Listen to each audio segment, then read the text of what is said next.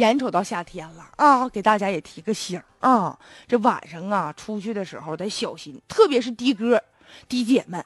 你看这个的哥最害怕的，就万一又遇见打劫的咋办呢？那的的姐呢？这可能这个更不安全。这不嘛，四月二号那天晚上八点多钟，合肥有一的姐张女士，就是当时车上啪上来一男的，这男的吧，你说真是。太可恶了！上车之后说那些恶了巴心的话，就调戏这的姐，还动手动脚的，拍拍打打的，还拍打人家敏感部位，干什么玩意儿呢？百般无奈之下，张女士人急了，但是很聪明啊。张女士非常冷静，因为她开着车嘛。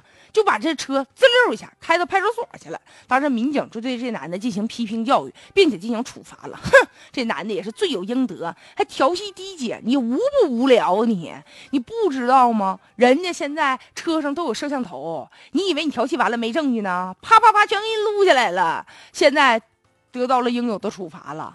作为这个城市的一个名片，出租车呢，现在有一些运营的时候也有些自己的无奈。你比如说哈，这个女性低姐，她们的抵抗能力相对就比较弱，特别是晚上的时候，万一遇到这个不法分子怎么办呢？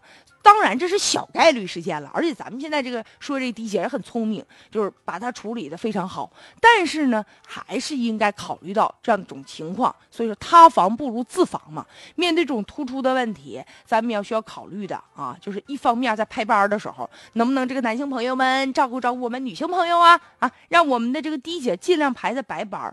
然后呢，的姐自己，咱们也要日常的生活当中要学会一些应对的技巧。